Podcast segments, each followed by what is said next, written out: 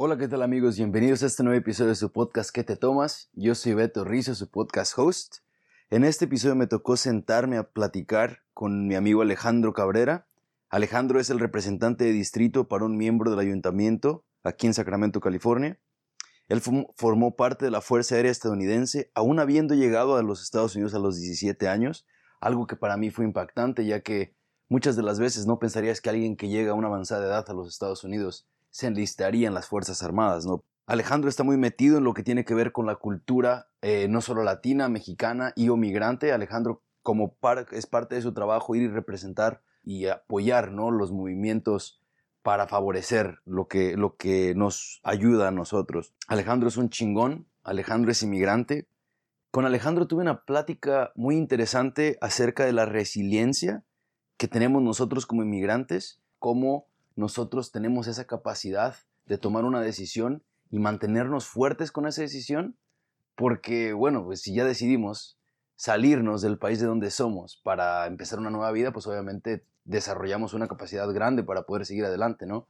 Y eso se transmite obviamente a nuestros hijos o es transmitido a nosotros hijos de nuestros padres. También tuve una conversación muy interesante acerca de lo que acerca de cómo enlistarte a las Fuerzas Armadas es una manera muchas veces de buscar una oportunidad para poder salir adelante, porque a veces se te cierran todas las puertas y esta es una que se te abre. Entonces, si tienes la oportunidad, pues la tomas, ¿no? Eso es, básicamente parte de lo que Alejandro hizo y nos platica mucho acerca de esto en el podcast. Algo que no se mencionó durante el podcast, esto lo, lo hablamos después de, de, haber, de haber terminado la grabación, ¿no? Pero Alejandro me platicaba cómo él es un migrante mexicano que llega a los Estados Unidos. Entonces él se enlista en, la Fuerza Aérea estadounidense y dos veces lo mandan fuera del país. Él nos va a platicar un poco acerca de eso, de cómo fue haber cumplido dos misiones, ¿no? Fuera de los Estados Unidos. Pero una de las cosas que me, que me gustó mucho y que quiero compartirles, que no se grabó en el podcast, es que él estando fuera del país y estando representando obviamente a las Fuerzas Armadas estadounidenses, él desarrolló una conexión un poquito más fuerte con las personas de estos países a los que a él habían mandado, ¿no? Por ejemplo, él nos habla de cómo cuando estuvo en Afganistán, él tenía una conexión más estrecha o, más, o más fuerte con las personas de Afganistán que los otros soldados estadounidenses, porque él, siendo un mexicano viviendo en los Estados Unidos, que, se, que, era parte ahora de las Fuerzas Armadas estadounidenses, les daba una sensación diferente a estas personas, ¿no? En, en su país. ¿Por qué? Porque hasta cierto punto Alejandro no necesariamente representaba a un soldado estadounidense, sino él representaba a una persona que quizá estaba trabajando en eso en ese momento, pero no era lo que los demás hacían. Por último, una de las cosas, este fue un podcast de mucho aprendizaje. Eh, aprendí a nunca grabar un podcast o lo que sea eh, sentado en un sillón de piel. Durante el podcast van a escuchar muchos pedos, entre paréntesis, flatulencias, que en realidad no son ninguno de estos, sino son el ruido que se hace, la fricción de nosotros estarnos moviendo en el sillón y se escucha ¿no? como un ruido extraño. No se me asusten, eh, en realidad era el sillón, entonces esa fue una de las lecciones que aprendí. Así que disculpen por tanto ruido. También Alejandro me pidió una bebida un poquito diferente, entonces es una bebida que necesita mucho hielo y es difícil de tomar cuando no se está usando un popote y como nosotros en qué te tomas, no utilizamos popote para nuestras bebidas, Así que estuvimos batallando ahí como podíamos tomándonos esta bebida que ya, ya sabrán qué es cuando escuchen el podcast. Les agradezco otra vez por estarnos escuchando y espero disfruten, tanto como yo, de esta conversación que tuve con Alejandro. Escuchamos el siguiente episodio. Un abrazo y hasta pronto. Ok, perfecto. ¿Qué tal amigos? Bienvenidos a este nuevo episodio de su podcast ¿Qué te tomas? Yo soy Beto Rizo y hoy estamos con un amigo mío, me cae a toda madre, los dos somos de Jalisco y bueno, mi compa, como ya saben, esto se trata de tomarse un trago y estar platicando con un compa o con un amigo, una amiga y, estar tranquilo. Eh, mi compa sí me puso una bebida muy difícil, la verdad, creo que es la bebida más difícil que me han pedido hasta el día de hoy. Y de hecho creo que es la bebida más difícil que me han pedido desde que empecé a ser bartender, porque no es una bebida de un día, es una bebida de varios días. Este güey me pidió un tejuino. y para los que no sepan qué es un tejuino, un tejuino es eh, básicamente masa para tortilla de maíz con un par de otras cosas. Luego les pongo la receta, de hecho, a ver un video cortito. Y lo fermentas, lo haces. No tiene alcohol, como les dije al principio, no todos tenemos que tomar alcohol cuando venimos a que te tomas. Mi compa no estamos haciendo en su oficina, así que decimos no tomar nada, solo tejuinito. Así que, Alejandro, Bienvenido, cabrón. ¿A qué te tomas? Gracias. ¿Qué tal está? Bien, bien, rico, ¿Sí? delicioso. ¿Cómo, cómo tenías que, que Ah, probabas? 16 años sin tomarlo. Eh, una bebida típica en, en el pueblo que crecí, Colotlán. Colotlán, Jalisco, y ¿sabes qué? A lo mejor hasta tengo suerte que tenías tanto tiempo sin probarlo, güey, porque... ah, No, está rico, Te va a ser rico. bueno, igual, de todos modos. Está rico, está rico. Ya, me, trae, me trae memorias. Oye, por cierto, Ajá. salud, papá. Salud, salud. Carnal, platícame. Este, llegas de México, más bien, tú me plati- naciste acá o cómo estuvo que viniste a Estados Unidos? ¿Cómo llegaste acá? Ah, so- mi papá y mi mamá se conocieron en, en, en Jerez, Zacatecas, en las, en las ah, que son las fiestas de Semana Santa. ¿Ah? Um, se conocieron en, el, en 1985. Eh, se casan, se vienen a los Estados Unidos, a Los Ángeles. Nací yo en el 2000, ah, 2000 en, el, en 1986, octubre 3 de 1986. Este, a los 6, 7 meses que estaban juntos se separaron. Este, me fui a México con mi mamá, eh, una casa de mis abuelos, en el 2000, ¿qué? O 1986. sea, duraste un año aquí. Un- un menos de un año, menos de un año. Entonces, menos de un año. Llegas y, y, y crees en México, entonces, o sea, Sí, hasta los 17 años. qué chingón. Y bueno, ¿y en México cómo era la onda? O sea, vivías allá este, en, en Colotlán, siempre en Colotlán. Siempre en Colotlán es, o sea, es una, una municipalidad en el norte de Jalisco, alrededor de 20.000 personas. Este, es una comunidad agraria, se usa mucho eh, el, el bordado de cuero, que le dice compita. Que, la pita, se que, escucha que proviene de maguey. Ah, y, o sea, en, en Colotlán por, por 17 años. ¿Y tú te dedicabas a la agricultura ya o...? Ah, bueno, sí, con, con, con mi abuelo, le ayudaba a mi abuelo, tenía un ranchito como a 20 minutos del pueblo donde vivíamos, este, y a la, a la venta de, de equipo para la agricultura. Con, con- ¿Sí? sí, sí. Qué chingón, la verdad, a mí me, me encanta escuchar esas historias porque, obviamente, pues yo te digo, yo como comenté, también soy de Jalisco y, y- y yo con mi papá sí me dedicaba a la agricultura, entonces como que me, me relaciono y se me hace muy padre, la verdad. Entonces, esta- estabas en Colotlán, ¿estudiaste allá o solamente...? Sí, sí, estudié eh, la primaria, eh, la secundaria y la preparatoria. Este, llegué a, que a la, al cuarto semestre del bachiller, cuando fue cuando vine a Estados Unidos en, en 2003. Y aquí terminé los últimos dos años, el junior y senior year, en, en, en San José, California, en uh, uh, Yerba Buena High School. ¿Y extrañas hoy México? Claro, sí, es que, o sea, yo siento que como una persona que crece en México, tienes otra como mentalidad eh, y, eres otra persona en México de la que eres aquí, ¿no? Porque, o sea, cuando tú estás en México, yo siento que la última vez que fui a México fue en el 2013 y, y, y, o, sea, o sea, yo me vine a los Estados Unidos en 2000 en el 2003, 10 años sin regresar. Este, o sea, te acostumbras a la vida de aquí, no, no sientes como que pierdes la personalidad o la persona que tú eres en realidad, ¿no? Porque te tienes que aclimatizar, a, a, este, pues, emerger, ¿cómo se dice? Como meterte en una nueva cultura.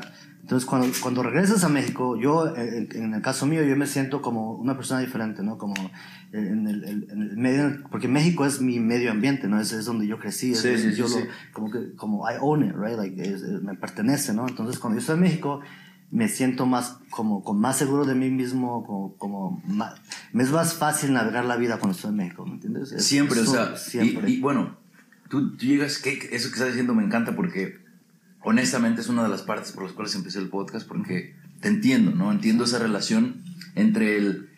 eh, eh, y esto me han mandado un montón de mensajes y la verdad, de hecho, gracias a todos los que han mandado acerca de eso, todas las personas, de, güey, me le diste al clavo porque no sé si soy de aquí o si soy de allá, no sé qué onda, no sé qué, qué, qué pasa, porque es la misma historia, ¿no? O sea, llegamos aquí y nos acostumbramos a estar aquí, pero regresamos, o, o no regresamos, pero más bien a veces te regresa a tu casa y tu casa es otra cultura, ¿no? O sea, sí, porque- sí, sí. O sea, yo, yo, con la última vez que fui yo, el, el, el pueblo, la, la, el cuarto donde crecí, la casa donde crecí, o sea, sí sientes que perdiste algo, ¿no? O sea, regresas a, a tu hogar, pero no es el mismo hogar, ¿no? Porque co- las cosas han cambiado, los colores de los cuartos, las personas que tú conocías, ¿no? El, La gente el- Los olores, todo, o sea, todo, todo cambia un poco, pero, pa- o sea, para mí es, al final de cuentas, aunque cosas hayan cambiado un poco, siento que estoy regresando a casa al fin del día, ¿no? Y, Aunque- y así. ¿del 2013 fue la última vez que fuiste? en el 2013 y en el 2016 por trabajo, pero no fui a mi pueblo, fui a Zacatecas, al, al estado de Zacatecas, la ciudad de Zacatecas. ¿Y por qué hacer, hacer qué?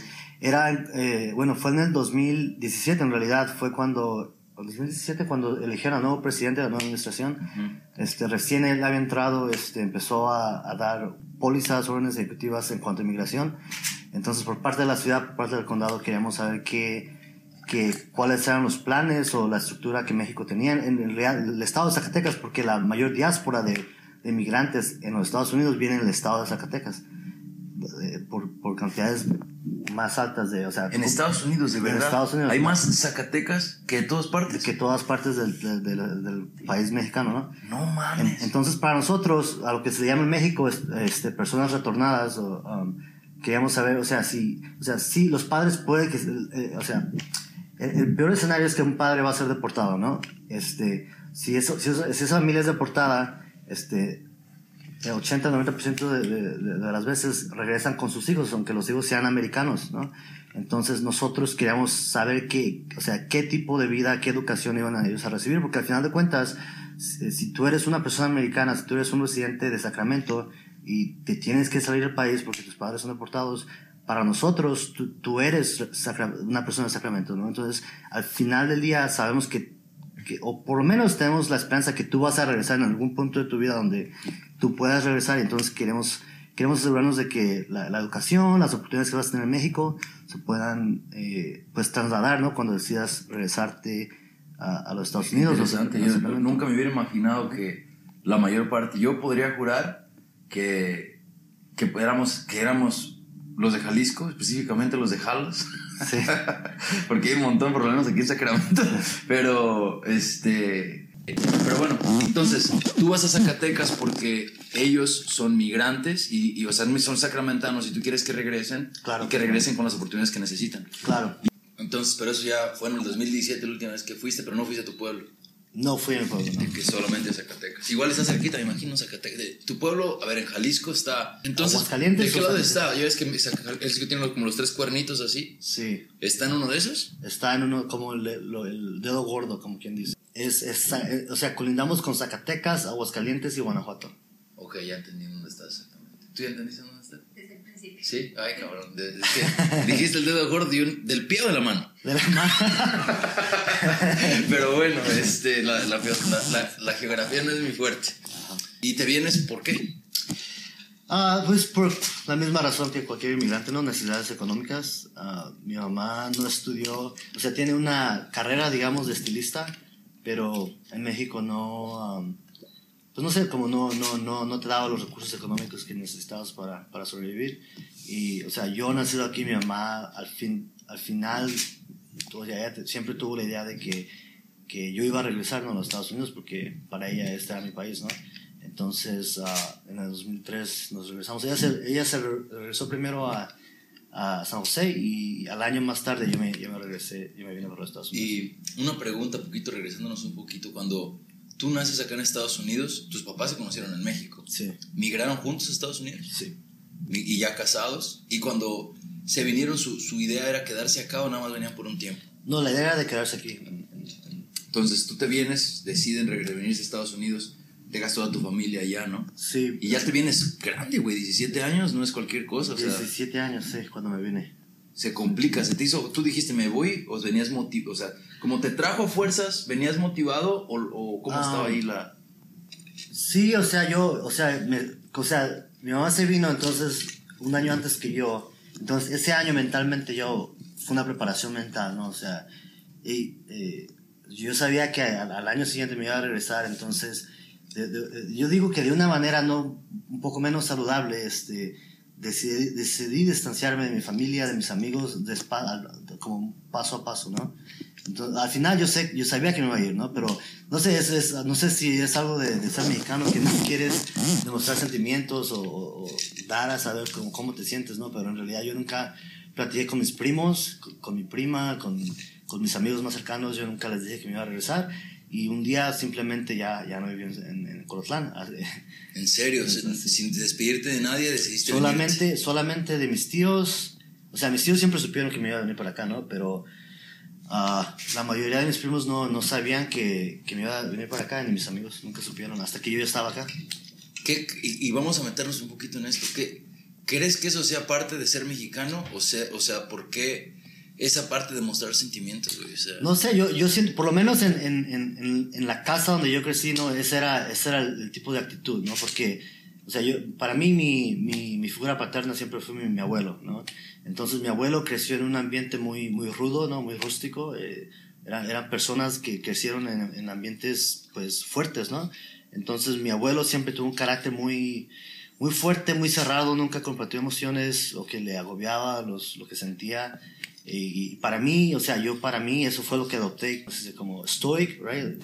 Sí. O sea, you, you face life and, and, and, you, don't, you, don't, you don't shut down, like you just move on, right? Sigue, sigue, Pero lo que pasa es que yo siento que, o sea, o sea, es lo que hace uno como, como lo que aprende uno en la casa, ¿no? Pero en realidad te pones a recapacitar y, tal vez no es la, manera, la manera más saludable, ¿no? ¿Y crees que desde que te viniste, porque estoy relacionándome, ¿no? Con lo que estás diciendo, yo te voy a ser sincero, yo he cambiado mucho, o sea definitivamente un, un, giro de 360 grados.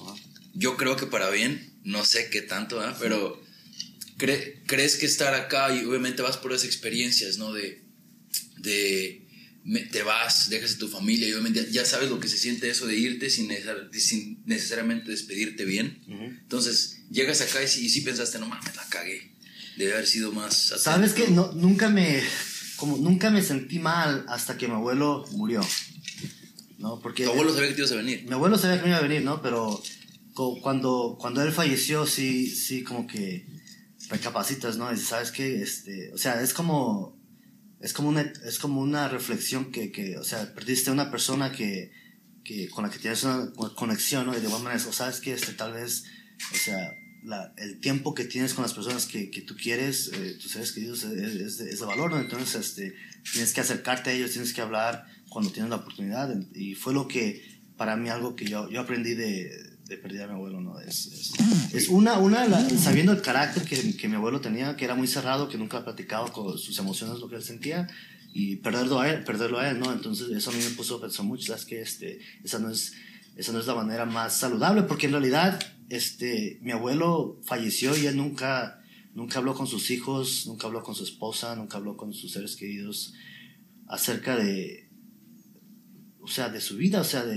de, lo que le excitaba, lo que, lo que añoraba, lo que... ¿Crees que tenemos ventaja, güey? Como, como, ah, no ventaja, eh, o sea, vamos, pues esto lo puedes tomar de cualquier manera, pero yo no apreciaba tanto mi cultura hasta que ya no estaba, güey. O sea, y no solamente mi cultura, mi familia, mis amigos, las cosas que hacía.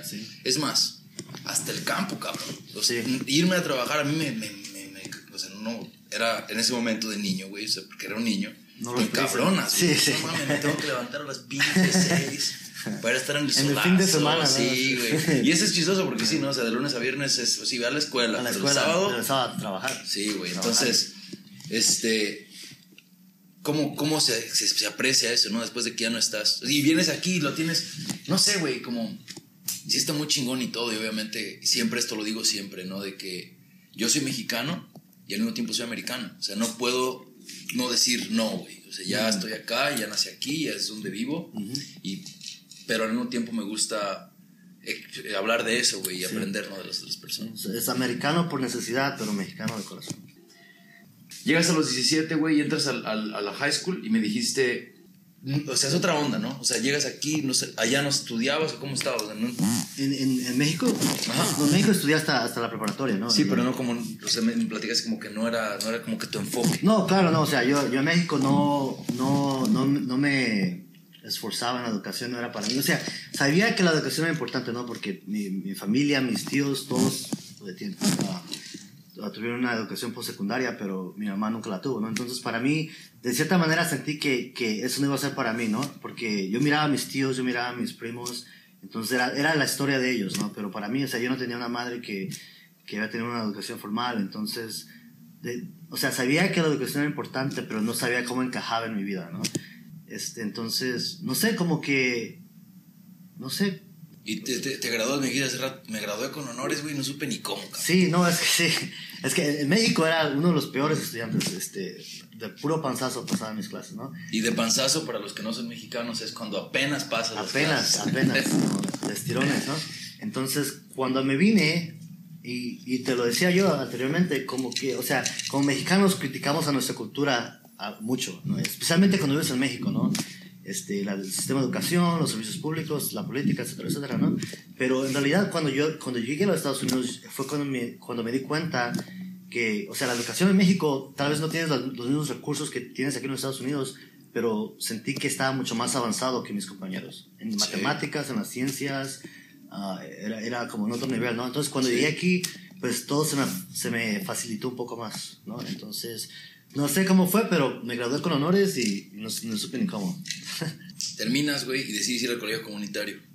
Sí, al colegio comunitario por un año, uh, Evergreen Valley College en, San José. Uh, fue por un año eh, y de hecho cuando me gradué, o sea, yo, yo lo escuchaba el inglés, lo, lo podía escribir un poco, pero, pero no lo podía hablar. Entonces cuando, cuando yo entré al, al, colegio comunitario, pues sí, ya fue cuando, cuando ya sentí que, que estaba... Uh, no, no académicamente no, pero en el manejo de la lengua estaba atrasado.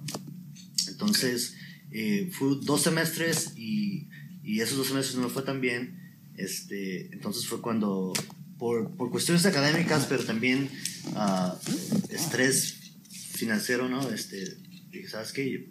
Todo se va moviendo, va muy lento todo, ¿no? Como como yo me desarrollo personalmente, profesionalmente, o sea, las cosas que yo, yo añoro, lo que quiero, todo iba muy lento, ¿no? Entonces decidí que... ¿Lo viste como una única salida? Entrar al servicio militar, sí. Entonces, para una oportunidad académica para mí, para, pues porque recibes muchos beneficios, ¿no? Por parte del servicio militar, en cuanto, para, para mí fue, fue una opción, ¿no? Necesario. Y, no sé, para mí, te digo, eh, se me hace muy, muy, me impacta, güey, esto, eh, porque tú obviamente eres un eres un, al final de cuentas un migrante, güey, porque eres ciudadano, pero, pero crees en México. Llegas aquí y entonces decides dos años después de haber llegado, dos años o tres años después, me voy a meter a, pelear por el país, güey. O sea... Sí, o sea, o sea, si no fuese, no fue, ¿cómo te diré? Como no, no, no quiero ser hipócrita, ¿no? Porque, o sea, no, no fue por amor al país, ¿no? Claro. Fue, por necesidad, ¿verdad? Y, y, y, o sea, simplemente una decisión que tomé y una filosofía, ¿no? Que yo tengo es que, o sea, cuando haces algo y tú lo quieres hacer, tienes que ponerlo todo, o sea, toda la raya, ¿no? Entonces yo sabía uh, las repercusiones, las repercusiones que, que, podría haber, ¿no? De entrar, eh, o sea, te estás mandando una, estás, estás básicamente firmando tu vida al país, ¿no? Pero para mí, o sea, era, era eso me quedaban las mismas, ¿no? Entonces... Lo que sea, lo que, se ocupe, lo que, se ocupe que ¿no? Entonces, para mí, o sea, el, el hecho de, de emigrar, de salir del país, o sea, es una decisión que tomas, que, que, o sea, que cortas raíces y empiezas nuevo, ¿no? Y, y yo siento que esa experiencia para mí es, es, lo que me ha siempre, o sea, es una filosofía que yo he adoptado, que cuando siento que tiene que haber un cambio en mi vida, eh, es, para mí no es difícil este, cortar las raíces y empezar de nuevo, ¿no? Entonces, cuando yo tomé la decisión de, de entrar al servicio, fue lo mismo, o sea, lo, ¿cómo te diré? Como el mismo proceso mental que tomé cuando fue... Cuando te viniste, cuando o sea, es, lo tengo que hacer, o sea, no, hay otra opción. Tomas la decisión, la haces y no, no miras atrás. Es algo que, que, nos caracteriza mucho a los migrantes, y e, eso y el positivismo.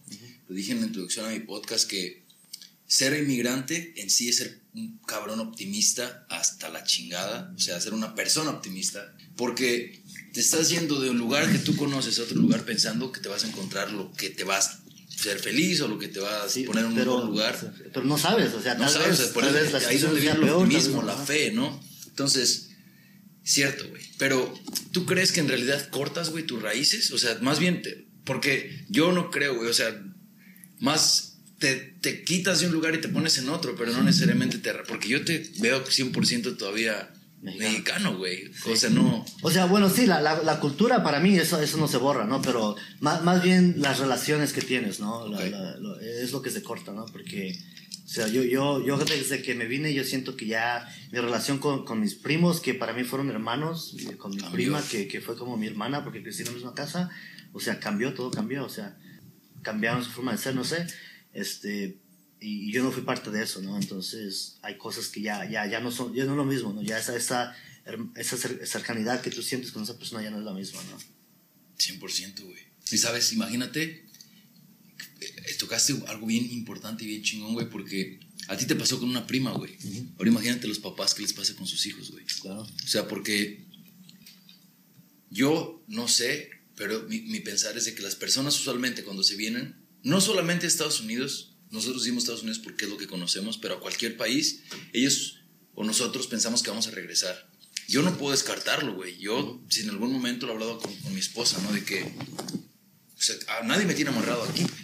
Pero lo que tú dices para, o sea, te vas y dejas a lo mejor a tu familia, a tus hijos, a lo que sea, y en realidad todo cambia, güey. Cuando tú regresas, tú te fuiste para proveerles un mejor futuro, güey. Y regresas y ya no hay conexión, imagínate.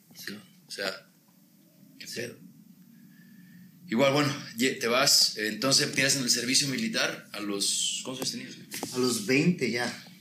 Creo cumplí los 20, creo cumplí los 20, no estoy seguro. Y estabas en las Fuerzas Aéreas, güey, y te vas. O sea, tú estuviste eh, en California, ¿no? En, bueno, eh, fui al entrenamiento básico en, en San Antonio, Texas. Este, fueron seis semanas, ocho semanas en realidad, ocho semanas eh, en entrenamiento básico y, y creo que otras seis, seis, no, perdón, como otras once semanas en el entrenamiento técnico, ¿no? Que es la carrera en que te vas a enfocar, que para mí fue policía militar. Ok. Ah, y eso, a ver, explícanos un poquito eso de policía militar, porque como me lo platicaste hace rato, ya lo entiendo un poquito, pero primero platícame, se los dividen en grupos a todos. O sea, Sí. te les llaman templos. Bueno, sí, o sea, es un, en, en, en inglés es un flight, ¿no? Para la Fuerza Aérea es, es lo que le dices, un flight, Ajá. pero en, en simples términos es un pelotón, ¿no? Son pelotones que te dividen. Entonces, ese pelotón es, es como un, un código serial, ¿no? Es- te, te asignan Un número. un número de, de, de deployment, ¿no? Entonces, sabes que puede, no sé exactamente cuántos tiempos haya, ¿no? Pero hay de 1 a 10, digamos, ¿no? Entonces, todo, es un, eh, todo ese grupo, todo ese cohort que va, que va junto es, es un tempo, ¿no? Entonces, independientemente si todos se van a la misma base o te separas, lo que sea, a final de cuentas, cuando te hacen deploy, la, el, el, el- o sea, el, el likelihood que, que te vas a encontrar a esas personas es, es, es muy probable, ¿no? Es el mismo grupo con el que siempre has estado. Sí. Bien chingón. Entonces, me acaba de platicar a mí hace rato Alejandro que, por ejemplo, la primera base militar, ¿dónde, dónde estuviste? La primera vez que te fuiste. La, eh, cuando, cuando salí del entrenamiento técnico, Ajá. cuando, bueno, me, me mandaron a Beale Air Force Base, que está aquí en la ciudad de Yuba City, Morrisville. Eh, de ahí me mandaron a Ecuador por, por ocho semanas, Chingón. que fue una, una operación antidrogas en, en Ecuador. Y cuando estabas ahí, estabas, eras, eh, eras eh, de military police. Ah, sí, pero más que nada era, era seguridad, porque, o sea, la, la, la operación era antidrogas, ¿no? Entonces, la, la misión era como captar o, o confiscar drogas que salían del país de Ecuador y era, era como lo que se le dice un joint operation, que, que trabajamos con, con la Fuerza Naval, con la, la, área, la, la- Coast Guard, este, y Fuerza las fuerzas militares locales, locales de, de Ecuador, ¿no? El- la Fuerza Aérea, la Policía Local, y, y la misión era eh, monitorear el, el movimiento de las drogas en el país y por medio de, de las aguas marítimas, ¿no? Que, que en realidad este, mucha gente que no sabe es que cuando al final de la Segunda Guerra Mundial, cuando la, la, la Unión Soviética se, se, se Separó. todo, todo este equipo militar fue comprado ¿no? en el mercado negro y la mayoría de los submarinos fueron comprados por, por traficantes en Latinoamérica. No. Entonces, la mayoría de las drogas que se mueven en Latinoamérica son por submarinos rusos que de la, segun- de la Segunda de verdad, güey. Cabrón. Oye, ¿y esa base militar de Ecuador ya no está? No está, se disolvió en el. Bueno, eh, estábamos ahí por medio de un contrato Con la- con el país de Ecuador, una por medio de la constitución de Ecuador. Cuando, cuando estábamos ahí en el 2009, el presidente de ese tiempo, Rafael Correa, decidió, decidió in- introducir una nueva constitución y reformó todos los tratados que, que había con países extranjeros, incluyendo los Estados Unidos, eh, que fue la disolución del contrato para tener una operación. Recuerdo haber leído que, que el presidente dijo, esto lo leí cuando estaba en Sudamérica, no sé qué tan cierto sea, creo que es cierto, pero porque es más, creo que fue un video, que dijo, sí, está bien, dejen aquí su base militar, eh, base militar, pero nosotros queremos uno en Miami. Sí. O sea, que era como, que era como lo que te cobra el, cuando te cobra el pasaporte, ¿no? Que si ese país me cobra, yo también le cobro. Sí. Entonces, pero que Estados Unidos no quiso tener una base ecuatoriana. en- Y el argumento fue de como sobre, soberanía nacional, ¿no? Que los Estados Sí. Unidos, y, y eso es un tema que todo el mundo lo sabe, ¿no? Que, que muchos países latinoamericanos sienten que, que los Estados Unidos no, no respeten esa sobre- soberanía nacional del país, ¿no? Entonces, para ellos fue el argumento que se hizo. Una, que no, que, que bueno, que no, que no había un problema de drogas en, en Ecuador. Dos, eh, los Estados Unidos estaban ¿Crees que había un programa de Claro, o sea, al mes estamos reportando kilos y kilos de, de- de tráfico de drogas, ¿no? No solamente de Ecuador, pero de los países cercanos, de, de Perú, de Ecuador, de Colombia, ¿no? Entonces, Wow. Eso sí, no, güey, chingón. Para empezar, submarinos soviéticos, güey. Y cuando te regresa, estos pueden, o sea, te regresa a Estados Unidos y te mandan otra vez fuera del país. Me mandan a- fuera del país en el 2010 a Afganistán. Ah, Chingón, y allá, ¿cómo estuvo? ¿Qué, qué onda? Bien, buen clima, buenas personas. Pues, eh, platícame, güey. este, hace rato me, estabas pla- me diste un par de detalles, pero Sí. te mandan, pero ¿por qué te mandan? Todavía estaba muy fuerte. Pues sí, o sea, es, es, ah, para nosotros era, es, o sea, en Afganistán, o sea, la, la misión era, era, pero, o sea, era, nuestra misión era protección local, ¿no? Entonces éramos, o sea, un- una base militar en los Estados Unidos o fuera del país es como una ciudad, ¿no? Entonces ocupas bomberos, o sea, la, la misión, digamos que es, no sé, en, en, en Bagram, Afganistán, es, es reconnaissance, right? Este, o sea, es, es, es um, Reconocer. no, pues como inteligencia, ¿no? Ah, que lo que está pasando en el país, recordar información, ¿no? Y eso, para hacer eso, o fotografía aéreas, a- a- aviones, esa es la, la, la, la misión principal. Pero, pero cada, cada misión ocupa este, lo que el mission support, right? Entonces eso, todo lo que tú ves en una ciudad, que es bomberos, enfermeros, doctores, abogados, gente que, que, que, que entienda de finanzas, contratistas, a telecomunicaciones, eh, o sea, todo, todo, este, gente que enti- entienda póliza internacional, o sea, todo el mundo está ahí. Entonces, en, Bagram- en, en- en esa base teníamos alrededor de 30 mil personas. Nuestro trabajo era, era seguridad de la base y, y también ah, ah, inteligencia en el, en el, en el la, pues era como un, un, un pueblito, ¿no? Que, en el que estábamos, establecer relaciones con la gente local. Cuando estabas allá, güey, ¿había alguien más así como migrantes como tú? ¿Conociste a alguien que fuera con tu misma Ah, historia? eh, puertorriqueños y dominicanos, muchos puertorriqueños. Mexicanos, mucho- En la Fuerza Aérea casi no. Eh, lo- Los hay en la, en la Armada y en, la, en la- los Marines, pero no en la Fuerza Aérea tanto. Entonces, ¿estás allá cuánto tiempo en Afganistán? Ocho semanas. Y regresas y, y ¿qué pasa? Regreso y termino mi, mi servicio por los, al quinto año. Este, son cuatro años de contrato y eh, tuve una extensión de un año. Este, entonces sí, sí, sí. Chingón. Ok. Ocho años. Entonces, eh, una de las razones, güey, por las que quería platicar contigo, obviamente, porque pues más o menos llegamos a la misma edad, venimos de, un- de- de lugares parecidos, ¿no? De Jalisco. Tú estás mucho más viejo que yo, güey, pero no me pedo. Este, Estábamos 32. nah, yo sé, es cotorreo. Eh, pero también quería hablar contigo, güey. Bueno, por, para mí esto es bien chingón. Para empezar, obviamente trabajas para Eric, Eric Guerra. Viene de Michoacán, es mexicano, es un, un- un concejal de la ciudad. Tú empiezas a trabajar con él, güey. Y ahora tú eres su representante. Y yo, más que nada, yo siempre te veo en lugares que tienen que ver con los latinos, güey. O sea, ¿por qué una persona, güey, como tú, obviamente llegas acá, ya trabajas en la Fuerza Aérea? ¿Cómo, o sea, cuál es la idea de que siempre estás metido en, en estas cosas que tienen que ver con nosotros, güey? Y algo que, que para mí fue, como te diré, como fundamental durante que lo- lo- eh, cuando hice un servicio fue, fue eso, ¿no? Tener como un- una meta al final, al final, ¿no? Porque yo, yo siempre lo he dicho, este, cuando alguien me pregunta, es- especialmente gente jóvenes, ¿no? Que quieren entrar al servicio, porque si es algo que ellos deberían hacer, este, para mí, o sea, eh, eh, como se- soy, soy honesto, no, no es fácil, ¿no? Porque es, es, es, es mucho estrés mental, es- estás en situaciones donde tu, tu salud física y mental están en riesgo, ¿no? Entonces, si vas a hacer algo, tiene que ser porque hay, tú vas a obtener algo de eso, ¿no? Entonces, estás, estás sacrificando algo que es súper valioso, ¿no? Entonces, ¿qué es lo que tú vas a, a recibir, ¿no? Si, si tu meta es hacer 30 años en el servicio porque eso te apasiona, porque el servicio de tu país te apasiona, o sea, bien, hazlo, ¿no? Pero si lo estás haciendo porque estás aburrido, porque quieres salir de la casa, porque, no sé, por, por cualquier cosa que sea, no, no, no, no tenga algo, algo, algo como... Meaningful. Que, o sea, Ah, que no, que no- Una base, ¿no? Este, no, yo no lo recomiendo porque ese tipo de personas son las que terminan con, con problemas de salud mental, con ah, tomando decisiones que les afecta cuando están eh, eh, en, en, en- el servicio, ¿no? Porque, o sea, la- o sea, el estrés se manifiesta de muchas maneras, ¿no? Eh, tomando, este, eh, o sea, eh, las actividades en las que te, te, te envuelves, ¿no? Que son, o sea, tomas riesgos y, es cuando empiezan problemas de, de, de adicciones, de drogas, DUIs, ¿no? Eh, ah, no sé, como sexual assault, right? Todas estas cosas, ¿no?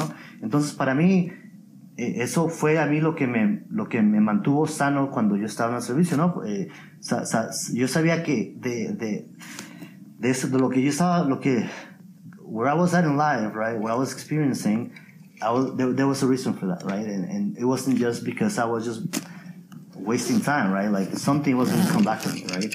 Y, eso a mí fue como algo que, que, que sí, que sí me, motivó a seguir adelante, ¿no? Ok. entonces, o sea, tratando de, de- al tema, ¿no? Eso, cuando, cuando yo, cuando yo entré al servicio, yo sabía que iba a regresar, que me iba a salir y que iba a terminar mi educación y que iba a hacer algo relacionado con, con, con póliza, O ¿no? sea, fue un sacrificio para tener algo a cambio, ¿ok? Sí. Y, y cuanto fuiste, fue lo primero que hiciste, güey, regresaste y te metiste a la escuela. Sí, entonces cuando estaba en el servicio yo estuve estudiando siempre. O sea, incluso cuando estaba en Ecuador y cuando estaba en Afganistán, estaba estudiando, ¿no?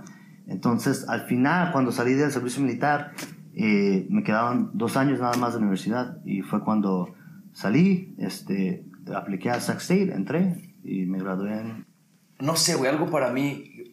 Muchas de las veces creo que, que nos falta a nosotros como, como migrantes tener una conexión más cercana con las personas que nos representan. Sí, so, eh, es, ah, ¿cómo te diré? Eh, so- son dos cosas, ¿no? Sí, yo, o sea, sí para las personas que, que, que son trabajadores como seasonal workers, right? Como de, de temporada, ¿no? O sea, yo, yo como, y normalmente son en profesiones donde no requieres educación, ¿no? Claro. En- en- eh, donde vas, trabajas por un año, te regresas a México, gastas tu dinero, te vienes, te regresas para acá, ¿no? Entonces, para ese tipo de personas yo siento que sí, o sea, eso es cierto, no, no, no hay un interés para, para saber qué es lo que está pasando en tu comunidad, para eh, eh, cívicamente ¿no? en, en- tu ambiente. Eh, pero para las personas más jóvenes yo siento eh, es lo mismo, ¿no? Que en, su hogar este, e- ese como ese ese sentimiento de, compromiso cívico nunca se inculcó. Entonces, no, no, como que no hay un, interés para aprender que, cómo la- el, el- el- el sistema político, el sistema de gobierno te afecta en, en tu vida, ¿no? Y, y muchos amigos que, o sea, gente que, que yo siento que son personas educadas, que, que, que son ambiciosas, que no, que, que no pusieron, no ponen como uno y dos. O sea, ellos, e- ellos, eh, hay muchas personas que siento que, que sienten que el, el gobierno la política no les afecta en, su, en, su, sus aspiraciones profesionales, ¿no? O sea, si yo quiero ser una persona que estudia computación o alguien que estudia ingeniería o alguien que, que estudia negocios, ¿no? ¿Para qué quiero aprender del, del gobierno, no? Eh, Hasta después, más tarde, cuando ya estás en, en tal vez algún nivel más alto, más profesional, este, te das cuenta de que todo está conectado, ¿no? El- Sí. el- eh, yo, yo, tra- yo trato mucho con, con, ah, con negociantes en la ciudad de Sacramento, empresarios, porque son personas que vienen a hacer negocios aquí en los Estados eh, aquí en la ciudad de Sacramento, ¿no? entonces quieren saber cuál es el ambiente eh, de- del negocio en los Estados Unidos, ¿no? Cuál- cuál- cuáles son los mercados, cuáles, cuáles, cuáles son las oportunidades, ¿no? Y cuál, cuál es, cuál es el, el sistema regulatorio, ¿no? Porque al final de cuentas todo está regulado por el gobierno. Este, si tú quieres abrir un, un, un, un, una- un negocio de cannabis o de marihuana, este, el, el, el Estado ya lo reguló, la ciudad lo está regulando y cada aspecto de, de- de la producción de la marihuana está regulada, ¿no? Desde la venta, la transportación, el cultivo, el extracto de la marihuana, todo está regulado ya, ¿no? Entonces, como, como un negociante que está en, en- en el negocio de la marihuana, tienes que entender cuáles son las pólizas, cuáles son las políticas. eh, Pero a ver, espera. la, la marihuana es muy importante, cabrón, porque sí se regule, güey. Pero algo más importante, güey, que se está empezando a regular, güey, que son los eloteros, cabrón. sí. Esto sí En- importa. A ver, a mí háblame de este pedo, porque tú que trabajas en ese pedo, Ajá. como a mí es algo que se me hace bien chingón. Ganan un montón de feria las personas, o sea, independientemente del dinero, güey. Es como algo bien latino, o sea, Sí. tener el carrito de paletas afuera de la iglesia, que vas a jugar a un campo de fútbol y te encuentras el señor vendiéndote, no sé, una torta, güey. Afuera sales del antro, te chingas tu hot dog. O sea, como, no sé, cabrón, como tú que ves este, este pedo, en realidad, ¿crees que se necesite regular o, o no? Bueno, por, por parte de la ciudad, o sea, el interés de nosotros siempre es recordar la- el, el- la- la- el impuesto, ¿no? Claro, Porque es claro. como las ciudades sobreviven. Entonces, cualquier actividad económica, la ciudad siempre va a tener el interés de recaudar, de recaudar ese impuesto, ¿no? Este, pero por parte de, de la salud pública también hay interés, ¿no? Porque, no, o sea, la única manera que tú puedas asegurar, la, asegurar la, la salud del público es regulando y poniendo estándares que, que, que, que estos comerciantes, comerciantes tienen que seguir, ¿no? En cuanto a la, no sé, el, el, el- el- la- Todo, que se laven las manos, que se laven las haya cosas manos. limpias. ¿Qué les puedes decir a, los, a las personas, güey, que, que van llegando, güey? Y que, o que a lo mejor no van llegando, pero que tienen ya bastante tiempo acá, no encuentran la salida de, de si se quedan o se van, o de que si están a gusto, o, que, o que- que quiénes son en realidad. ¿Cómo, ¿Qué les puedes decir, cabrón, para que, para motivarlos, güey, para que entiendan que hay una salida y que se puede? Ah, pues, digo, es que depende, ¿no? O sea, ¿cuál, cuáles son tus metas al final, ¿no? Uno, yo creo, uno, o sea, pensar seri- seri- seriamente qué es lo que quieres hacer con tu vida, ¿no? Porque, aunque, o sea, si no tienes tú como una, una, un, un end goal, right? It's hard to make those decisions, right? Es como, haz de cuenta que cuando, cuando no has tomado una decisión que, de quién eres tú y que, cuáles son las opciones de tu vida, en tu vida, ¿no? Y no, y no decides qué es lo que quieres hacer con tu vida, o sea, tienes un millón de opciones. Y dentro de esas, de esas millones de opciones hay micro opciones que, que puedes tomar, ¿no? Entonces es como una, una tarea súper difícil tratar de decidir, ok, ¿qué es lo que voy a hacer, ¿no? Pero si de esas, digamos que tienes 100 oportunidades, ¿no? Tú tomas una decisión y sabes que esta, esta es mi decisión. De, de esas 10 decisiones, 100 decisiones que, que tú puedes tomar, tomaste una. Y ahora tus opciones se limitan, ¿verdad? Y es más fácil decir qué es lo que quieres hacer ya, que tomas una decisión, ¿no? Entonces, una, yo siento que es de pensar seriamente, meditar y saber, ¿sabes que quién, quién es Alejandro? ¿Quién es Roberto? ¿Qué es lo que quiero hacer con mi vida? Y, y, y ya que, que, que, que tienes como esa, esa meta final, ¿no? Entonces ya es pensar cómo lo logro, ¿no? Es que cuáles son las acciones que yo tengo que tomar para hacer que pase eso, ¿no?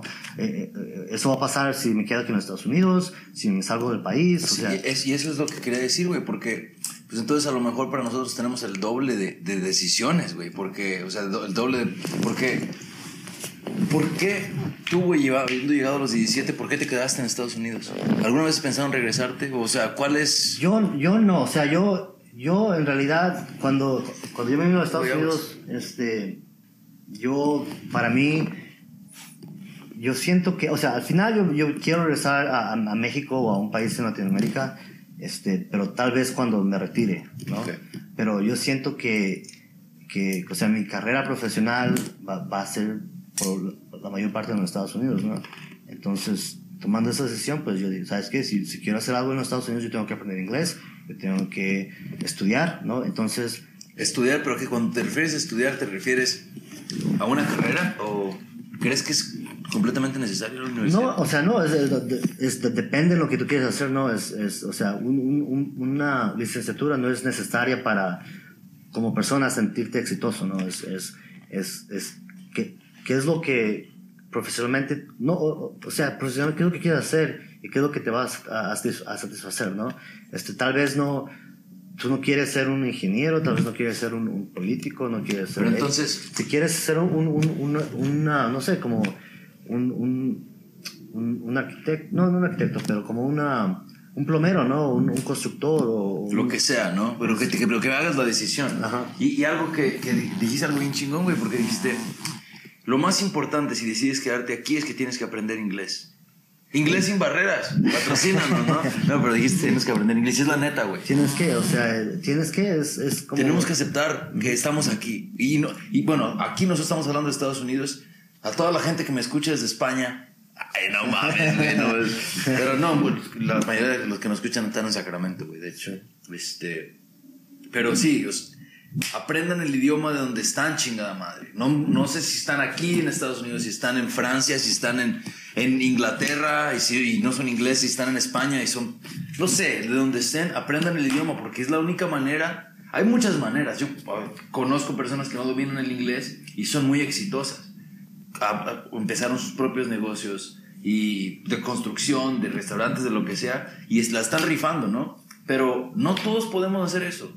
Y la- creo que lo más viable y es personas pudieron evitarse muchos problemas y muchos dolores de cabeza si hubieran aprendido el idioma. Es lo más fácil, güey. O sea, es difícil, Es difícil, pero es la- pero el, es el paso primer más rápido, ¿no? Y el primer paso que tienes que tomar en Es el realidad. primer paso, Es- definitivo. Es, o sea, un- es el lenguaje que se maneja aquí, es el...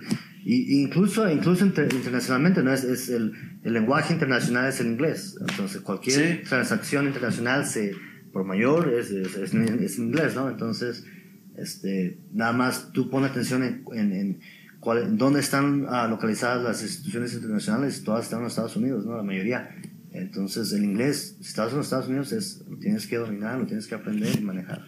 Y, y, y, a, y a, todos esos jóvenes migrantes que han sido eh, el embajador de su casa desde que llegaron aquí, neta, que si sus papás no les han dicho, yo les digo porque yo he sido, y estoy seguro que tú has sido, güey, ese traductor, ese cabrón que te tienes que enseñar de cómo abrir una cuenta de banco para enseñar a tus jefes, eres, ha sido el que el, eres tú como migrante, bueno, por lo menos en Estados Unidos, eres todo, cabrón, eres, eres eh, agente de viajes, eres este banquero, eres eh, maestro de inglés, eres todo, güey. Abogado, todo. Lo que se necesite. Entonces, acuérdate, si pudiste hacer todo esto, puedes hacer todo.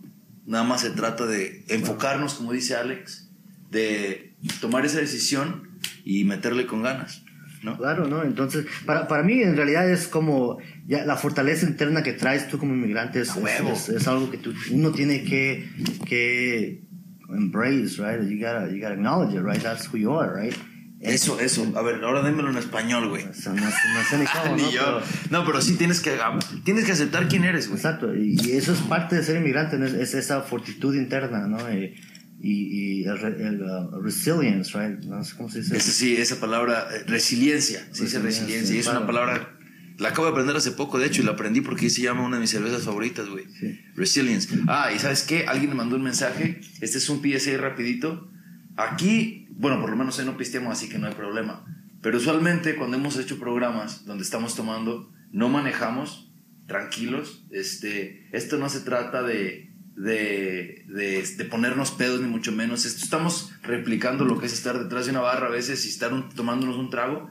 Y obviamente también les recuerdo que alguien tiene que estar manejando los mics y la cámara y todo. Y usualmente es mi esposa y mi esposa no, no toma cuando está aquí, así que. Y si toma, no maneja. Y si toma, no maneja exactamente. Así que eh, gracias, ¿no? A los que. Porque ya van varias personas que mandan mensaje de eso, y bien preocupados. No manches, güey. Estás incitando a que, que se, la gente se ponga peda y luego los mexicanos nos tienen como que somos bien borrachos.